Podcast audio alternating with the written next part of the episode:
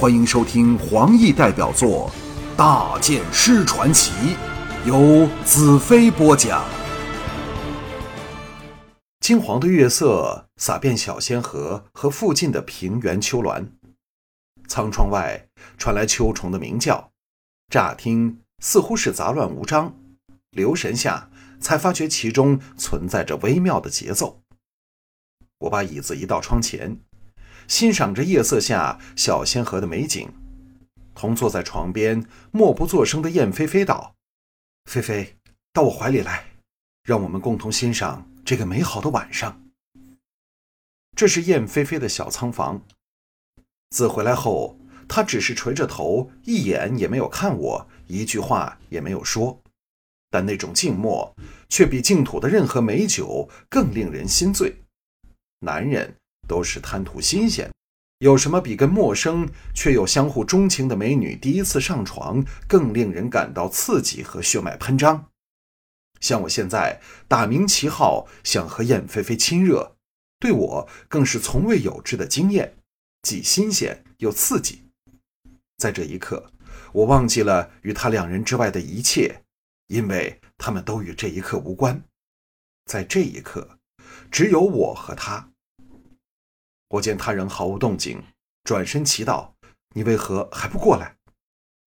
坐在床上的他垂手道：“我，大剑师，我有点害怕。”我愕然道：“怕？怕我吗？”燕飞飞急得抬起头来，大力摇头道：“不，不，菲菲怎会怕大剑师？我只是怕，只是怕。”我鼓励道：“说吧，现在只有你和我。”有什么心事，尽管畅所欲言。燕飞飞又垂下头去，轻轻道：“我怕，我不能让你快乐。”我一听之下不禁失笑：“这有什么好害怕？现在是我要讨好你，你只需全心全意接受我的讨好就够了，何用担心？”燕飞飞已经被酒烧红的脸更红了，像下定某种决心般站了起来。来到我以后，触手可及的距离站定，美眸深注，他深情的目光使我心神颤动。在龙哥、约诺夫等人眼中，燕菲菲是个比男人更坚强的女人。她健美彪悍的体型也给人这种感觉，加上她一向对男人的冷漠，使他们从不敢在她身上打什么男女情欲的念头。岂知，当他动起情来，却比任何女人更加温柔娇羞。我绝非一个来者不拒的色鬼，但先是彩柔、倪雅、红月、龙姨，还有现在的燕飞飞和林思，都是我不忍拒绝、不想拒绝。假设我拒绝了燕飞飞，那会是怎么样的情况？我想，我和他两人以后也不会快乐，他会感到屈辱和悲怨。我则是自责和内疚。既然如此，为什么不可以和他极尽男女之欢，共偿心愿？上天会怪我太多情吗？不，老天只能怪自己，因为他就是使我这么多情的罪魁祸首。我离开了他的香唇，仔细打量着他娇艳的俏脸。燕飞飞贴了过来，主动搂紧我，以蚊子般的音量低声道。我曾被黑叉人强奸过，不过最后逃了出来。我心中一震，同时想到被大元首夺去了贞操的华倩，心中涟漪大盛，托起他的下巴，柔声道：“那都是过去的事情，让我们一同忘掉他吧。”河水打在船身上的轻响由窗外传来，和我们的呼吸混成一体，再也分不开彼此。燕飞飞吐露出难以宣之于口的心事后，明显的松弛下来，退后两步，含羞脱下身上衣服，再为我宽衣。我的心神飞跃到达净土的每一处地方，城市、原野、河流、战场。战争虽过去了，但战争留下的疤痕却永远会留在那里，或者会因时间久了浅淡下来。但却不会完全不见。当两个赤裸的身体紧搂在床上时，燕飞飞悠悠道：“看着你的眼睛，就像看到你过去的痛苦和悲怨。菲菲从未见过更忧伤的眼神。我苦笑道：“原来你是可怜我的悲伤和痛苦。”燕菲菲那具有惊人弹性和力量的胴体，在我怀里用力一挣，以表抗议道：“不，不是可怜，而是你的魅力。就在睡觉时，也好像能看到你的眼睛，还怎么睡得着？”我将脸埋进他的粉颈里，失笑道：“又多了一项罪名，就是啊，让你睡不着觉。”燕菲菲出奇认真的道：“不用自责，因为错的只是我。”是我想着你不肯入睡罢了。想不到说起情话来，他竟一点儿也不逊色于尼雅诸女，甚至可以和彩柔长老媲美。这事说出去，保证龙哥他们死也不肯相信这是事实。忽然间，我想起将有一段很长时间见不到这般像亲兄弟一样的净土年轻将领，我的好朋友们。燕飞飞咬着我的耳朵，轻轻道：“大剑师，菲菲从未有过这么心甘情愿，这么快乐。”我看着她变成两条美若彩虹般弯线的眼睛，我澎湃着强大的信心，淡淡道：“你还不知道什么是快乐，现在我就让你尝尝这个滋味儿。”燕菲菲肃容道：“我在等待着，大剑师，给我一个儿子吧。”船的移动把我和燕飞飞惊醒过来。我望向窗外，天还没亮，心中也不由佩服义奇等人铁般的意志和纪律。将来回到帝国，我要靠他们为我打天下了。燕飞飞翻过赤裸的娇躯，伏在我身上，低声在我耳边娇喘着。我爱抚着她光滑的后背，柔声道。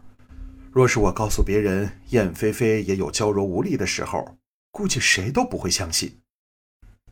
燕飞飞娇羞无限的道：“你不但是最好的剑手，也是最好的情人。”我笑道：“现在我剑都没有一把，还叫什么剑手？”燕飞飞道：“这么奇异的剑断了，真可惜，不知能否把它熔掉，再铸一把？”我心中一动。想到一个妙想天开的办法，或者真的能接回断了的魔女刃也说不定。我吻了她一下，道：“谢谢你。”当我回到豪华的仓房时，分外感到燕飞飞那小房子的另一番温馨。只有彩柔起了身，在闪灵谷时，她养成早起的习惯，改也改不过来。我吻了吻她，道：“把断了的魔女刃拿来给我。”彩柔微感错愕，走往房间的角落，为我取出放有魔女刃的长匣。我来到床边，看着三女露在背外的俏脸，散在枕边的秀发，心中涌起无限柔情。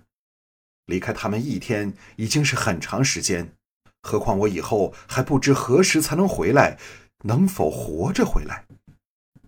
我答应他们，三年中回来。那只是个承诺，只是我对自己的信心。谁知道在和命运的抗争里，我是失败还是胜利？坐在船尾我的宝座里，陪在脚旁的只有睡眼惺忪的大黑。和风霍霍拂来，两艘大船顺风疾行。我打开了长匣，取出了断作两截的魔女刃，留下剑鞘在囊中，断口处整齐平滑。想不到林女士的黄金匕首如此锋利，不知是否来自巫国。若是如此，巫国的铸造术便不会比净土逊色。我将断了的刃体结合起来，除了引见断口一线纹痕外，便像没有断折那样。大剑师，我往发声处望去，见到林思俏生生的来到我身旁，垂头道：“大剑师，要不要先吃早点？”他显然是刚洗了澡，脸上没有半点装扮，一向在头上结成髻的长发长垂至肩，闪着水光，清丽的叫人眼前一亮。我注意到他贴得很近，不但一点不怕重蹈昨晚被我搂到怀里的覆辙，还有种任君采摘的柔顺样顿时知道这小妮子对我已是情难自禁了。我心中一热，将魔女刃放在一旁的白杨木矮几上，向她的蛮腰缓缓伸手搂过去。我想看看她的反应。林思俏脸红了起来，看着我的手摩挲着她柔软的腰肢，直至搂紧，也没有分毫不愿意的表示。我用力一收，她软倒进我怀中，坐在我的大腿上，羞红的俏脸埋进了我的肩颈处。我听到他的心急速跳动，回想起初遇他时把他压在墙上的诱人感觉。林思颤声道：“大剑师，别人会来这里。”我笑道：“放心吧，一齐早将后舱和船尾化作禁区，所以除了彩柔他们，没人会来这里。”林思呻吟一声，心跳得更厉害了，整个人瘫软在我怀里，一个指头都竖不起来。那诱人的柔情荡漾，没有一个正常的男人可以不心动的。这两天在男女之事上，我虽蓄意的放纵自己，但是要我在这曙光出现的时刻，在这没有封闭隐私的地方和怀中女子颠鸾倒凤，我仍是感到不自然。正思索着要不要将林思抱进房里，脚步声响起，林思全身一震。不知从哪里得回了失去的力量，跳了起来，无限深情地瞅了我一眼，匆匆而去，连早餐的事都忘了。来的人是彩柔，看着娇羞逃遁的林思，彩柔小巧的樱唇浮起一抹笑意，坐在我腿上，搂着我的脖子道：“彩柔很想知道，世上是否有女人能抵抗你的调情？”我大感尴尬道。别这么说嘛，好像我是个专门勾引良家妇女的色欲狂徒。蔡柔轻笑一声，吻了我一口，道：“不，你呀，就是太心软，太多情，只想看到别人快乐，不想看到别人痛苦。至于勾引良家妇女，那只能怪你的父母，谁让他们生了一个让女人心动的大英雄？”我苦笑道：“那我应该怎么做才好？”是否应先通知大祭司把大剑师堡扩建呢？彩柔笑得气都喘不过来，好一会儿才勉强忍着笑道：“总之你要量力而为。哎，对了，你不是在看那把圣剑吗？”我从桌上取回两节魔女刃，放在怀中这尤物的美腿上，把魔女刃天衣无缝地结合起来。彩柔轻抚断口处，叹道。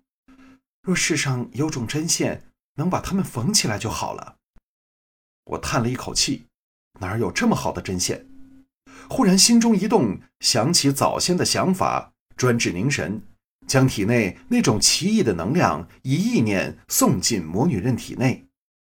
能量分由左右手流进去，再从剑柄和刀尖处往断口处流去，整把魔女刃亮了起来。奇异的光在流动着，丝毫不受断口的影响。蓦地，我的两手灼热，魔女刃光芒大盛，耀人双目。这是我和彩柔意料不到的情况，齐齐吓了一大跳。这时，魔女刃由白转红，再由红转蓝，就像在火炉里锻炼时的那种光色亮度。一阵火热涌入我掌心，剧痛由神经直刺脑部。我怕热力会伤害彩柔，大喝一声，将魔女刃抛往甲板上。当啷一声，魔女刃掉在地上，变回平常的青白色。大黑吓得跳了起来。我和彩柔面面相觑，都感到对方想到的问题：魔女刃为何掉到地上后仍是一整把，而不是两截？尼雅这时闻声而至，看到地上的魔女刃，漫不经意将它举起。举在脸前道：“圣剑呀，谁人敢把你扔到地上？”接着，他脸上现出震撼莫名的神情，颤声道：“圣剑不是早断了吗？”我若无其事的道：“是的，它复原了，比以前更漂亮。”接着向彩柔笑道：“多谢你的针线。”